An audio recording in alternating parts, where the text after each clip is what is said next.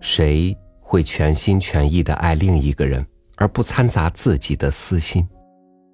谁又能脱离自己的追求快乐，甘愿完全融入到另一个人的快乐中去呢？你我之间只有一根丝线连着，我能感受到你的部分，也只限于你我这有限的连接。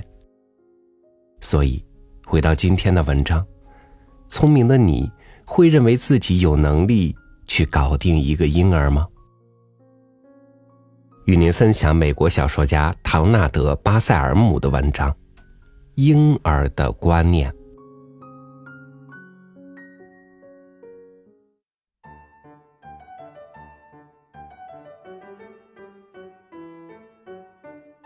婴儿干的第一件错事就是撕他的书。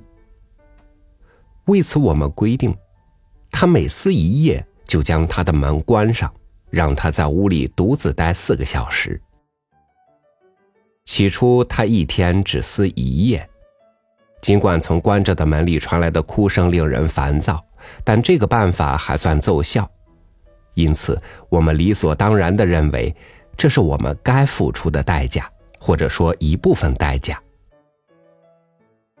可随着婴儿手劲的增加，他一次会撕掉两页书。这将意味着他被关起来，独自待八个小时，大家的烦躁也翻了一番。可他不罢休，随着时间的推移，当他撕掉三四页书，一次被关十六个小时之久时，我们几天不得安宁，既妨碍给他正常喂饭，又使我妻忧心忡忡。但我觉得，既然有了规定，就得执行。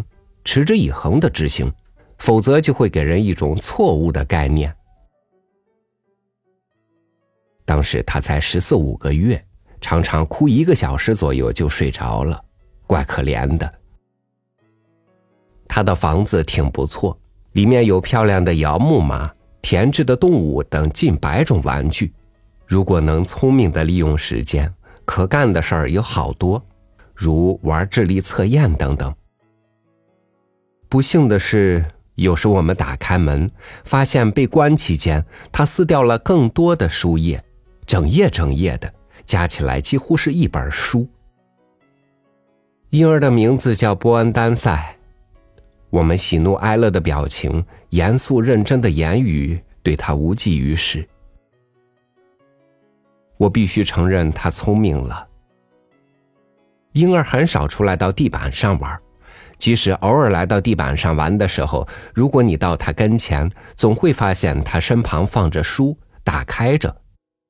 若你瞥一眼，书完整无损；可你仔细一瞧，就会发现有一页小小的书角被撕掉了。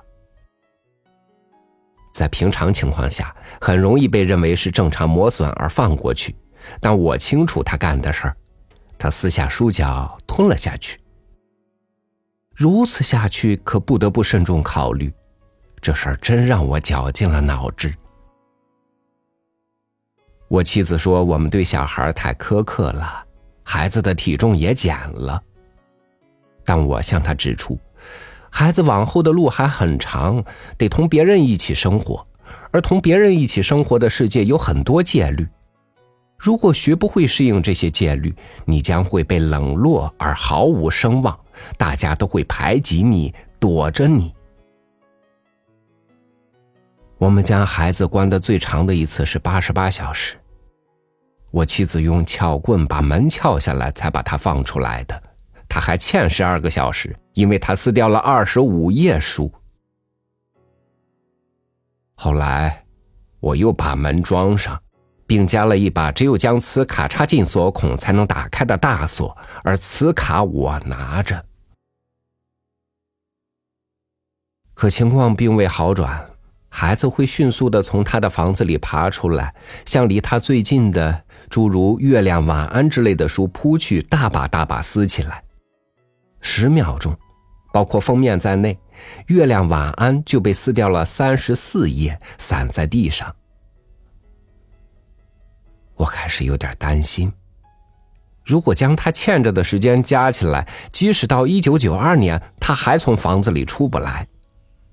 而他已经面无血色，好几周没有去公园了。我们或多或少面临着道义的危机。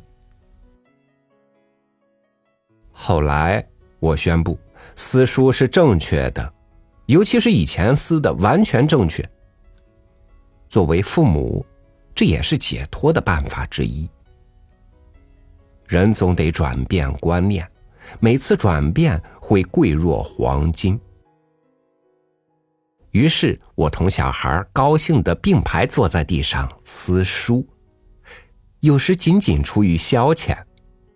我们还到街道上去砸挡风玻璃。